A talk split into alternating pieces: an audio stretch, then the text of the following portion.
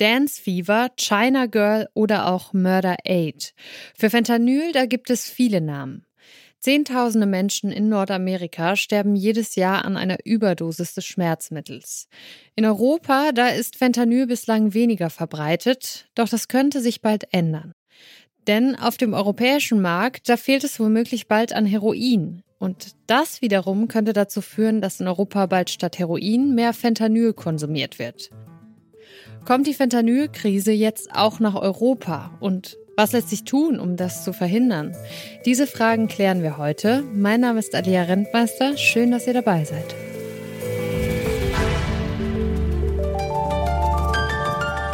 Zurück zum Thema.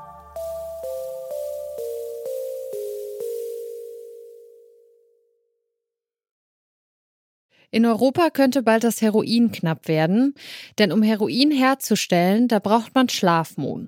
Und der wird derzeit fast ausschließlich in Afghanistan angebaut, beziehungsweise wurde er das. Denn die Taliban haben den Anbau im April 2022 komplett verboten. Und seitdem wird laut UN 95 Prozent weniger Opium produziert. Das ist der Rohstoff für Heroin, der eben aus Schlafmohn gewonnen wird. Die Taliban haben also vor anderthalb Jahren den Anbau von Schlafmohn verboten. Bis die Folgen davon spürbar werden, dauert es aber. Das liegt daran, dass es in der Regel 12 bis 18 Monate dauert, bis der geerntete Schlafmohn auf dem europäischen Markt als Heroin auftaucht. Die Europäische Beobachtungsstelle für Drogen und Drogensucht, die geht daher davon aus, dass Heroin in Europa ab 2024 knapp werden könnte. Wird das Heroin knapp, dann kann es sein, dass Süchtige auf synthetische Opioide umsteigen. Dazu gehört auch Fentanyl, das übrigens teilweise auch zum Strecken von Heroin genutzt wird. Aber was genau ist Fentanyl eigentlich? Dabei handelt es sich um eine synthetische Droge, das heißt, sie kann vollständig im Labor hergestellt werden. Es sind also keine Pflanzen wie Mohn notwendig. Fentanyl wird als Tablette oder Pulver verkauft und oft auch genutzt, um andere Drogen zu strecken. Die Wirkung von Fentanyl, die ist dabei deutlich stärker als bei anderen illegalen Drogen. Sie ist etwa 50 mal stärker als bei Heroin. Könnte es nun auch in Europa zu einer Fentanylkrise wie in den USA kommen?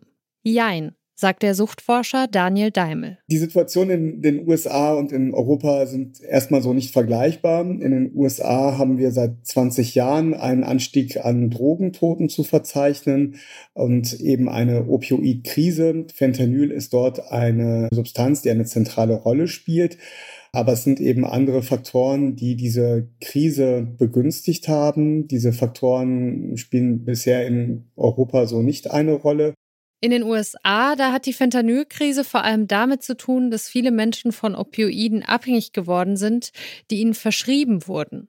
Das ist in Europa nicht so. In Europa könnte allerdings der möglicherweise bevorstehende Heroinmangel dafür sorgen, dass mehr Fentanyl konsumiert wird. Also Fentanyl und andere synthetische Opioide könnten eben genau diese Lücke schließen. Das ist so ein bisschen die Befürchtung, die im Raum steht. Ob sich diese Befürchtung bewahrheitet, das hängt für Daimel vor allem von zwei Faktoren ab. Zum einen, ob die Taliban ihr Schlafmondverbot tatsächlich aufrechterhalten können.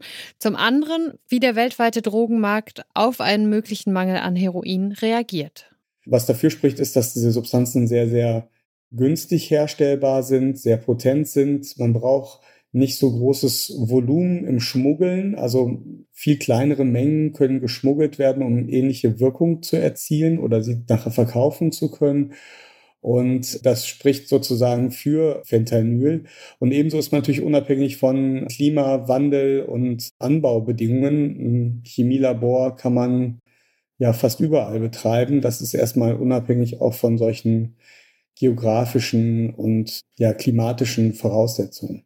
Tatsächlich ist schon in mehreren Städten in Deutschland in sogenannten Schnelltestverfahren vereinzelt Fentanyl im Heroin gefunden worden, so meldet es der Verein Deutsche AIDS-Hilfe e.V. Maria Kuban arbeitet für den Verein und leitet dort das Bundesmodellprojekt Rapid Fentanyl Tests in Drogenkonsumräumen. Dass im Projekt vereinzelt bereits Fentanyl im Heroin gefunden wurde, bedeutet für sie, dass man schon davon ausgehen muss, dass punktuell Fentanyl in Straßenheroin beigemengt wird in Deutschland. Wir sehen da ja auch sehr starke regionale Schwerpunkte und Schwankungen. Und wir würden nicht so weit gehen, dass sich hier gerade eine Situation anbahnt, die man in Nordamerika sieht oder die auch in Estland passiert ist. Wir sind aber durchaus eben, muss man, also plädieren wir dafür, aufmerksam zu bleiben und da auch durchaus sensibel zu sein für weitere solcher Entwicklungen. Es kann sicherlich immer mal wieder vorkommen, dass punktuell auch Substanzen sich verändern und auch andere Sachen auf den Markt kommen. Aber bei Fentanyl gibt es eben mehrere Gründe zur Annahme, dass sich diese Entwicklung auch verstärken könnte. Und da muss man eben aufmerksam bleiben und so viele Mittel wie möglich nutzen, um das weiter zu beobachten und im Zweifelsfall auch schnell reagieren zu können, wenn es mehr wird. Wenn es auf dem europäischen Markt zu einem Mangel an Heroin kommt, dann führt das nicht nur dazu, dass Fentanyl vermehrt auftaucht, sondern auch andere Symptome synthetische Opioide. Tatsächlich lässt sich schon jetzt feststellen, dass die in letzter Zeit häufiger in Heroinproben gefunden werden, sagt Maria Kuban. Genau, in Birmingham gab es auch Fälle von Beimengung in Heroin, sowohl von Nitazin als auch von Fentanyl. Wir haben in der Schweiz vereinzelte Berichte. Beim Drug-Checking-Projekt in Basel wurde eine Heroinprobe auf Fentanyl positiv getestet, also tatsächlich auch über Drug-Checking, nicht nur über ein Schnelltestverfahren. Und es gibt andere Entwicklungen, von denen wir auch gehört haben, zum Beispiel, dass in Italien Fentanyl beschlagnahmt wurde und so weiter. Da gibt's jetzt aber generell abseits davon keine anderen riesengroßen Entwicklungen oder Berichte oder Hotspots. Tatsächlich ist Deutschland eben mit knapp 200 Fentanyl-bedingten oder durch Fentanyl, äh, mit Fentanyl-Beteiligung ausgelösten Drogentodesfälle in den letzten zwei Jahren eher auch ein Land, bei dem wir schon relativ weit vorne sind in der Gefahr. Man kann aber auf jeden Fall generell sagen, dass Fentanyl in Europa angekommen sind und die Berichte sich zumindest jetzt auch gerade in den letzten Monaten zu synthetischen Opioiden allgemein häufen. Wie lässt sich also verhindern, dass es in Europa zu einer Fentanylkrise kommt? Wichtig ist für Suchtforscher Daniel Daimel erstmal, dass das Problem auf politischer Ebene ernst genommen wird, und zwar rechtzeitig. Mit den entsprechenden Mitteln ließe sich dann eine ganze Reihe von Präventionsmaßnahmen umsetzen. Eine davon ist ein gutes Monitoring, und zwar auf nationaler, aber auch auf lokaler Ebene. Kommunen und Städte sollten zügig ein Monitoring aufbauen, um den Drogenmarkt und auch die Situation in offenen Drogenszenen zu beobachten. Das äh, haben wir bisher nicht und da fehlen uns schlussendlich auch Daten, um frühzeitig reagieren zu können. Außerdem braucht es Schnelltests, die flächenweit verfügbar sind, damit Konsumentinnen ihre Drogen auf Fentanyl überprüfen lassen können. Besonders gefährdet sind heroinabhängige Menschen. Sie sollten Zugang zu einer Behandlung erhalten, bei der sie Ersatzmittel bekommen, sagt Daimel. Dabei bekommen Süchtige zum Beispiel Methadon als Ersatz für Heroin, um von der Droge wegzukommen. Aber auch das Worst-Case-Szenario muss bei der Prävention mitgedacht werden.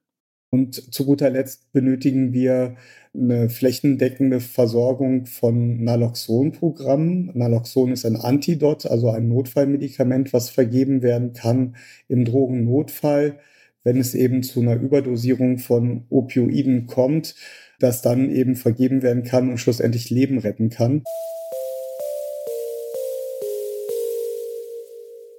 Zu einer Fentanylkrise wie in den USA oder in Kanada wird es in Europa wohl nicht kommen.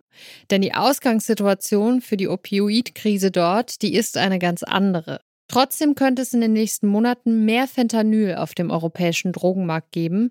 Dafür gibt es schon jetzt konkrete Anzeichen. Um rechtzeitig darauf zu reagieren, braucht es gutes Monitoring und Maßnahmen, um den betroffenen Menschen im Notfall schnell helfen zu können. Das war's von uns für heute. An dieser Folge mitgearbeitet haben Stefan Ziegert und Lars Fein. Produziert hat sie Tim Schmutzler und ich bin Alia Rentmeister. Ciao. Zurück zum Thema vom Podcast Radio Detektor FM.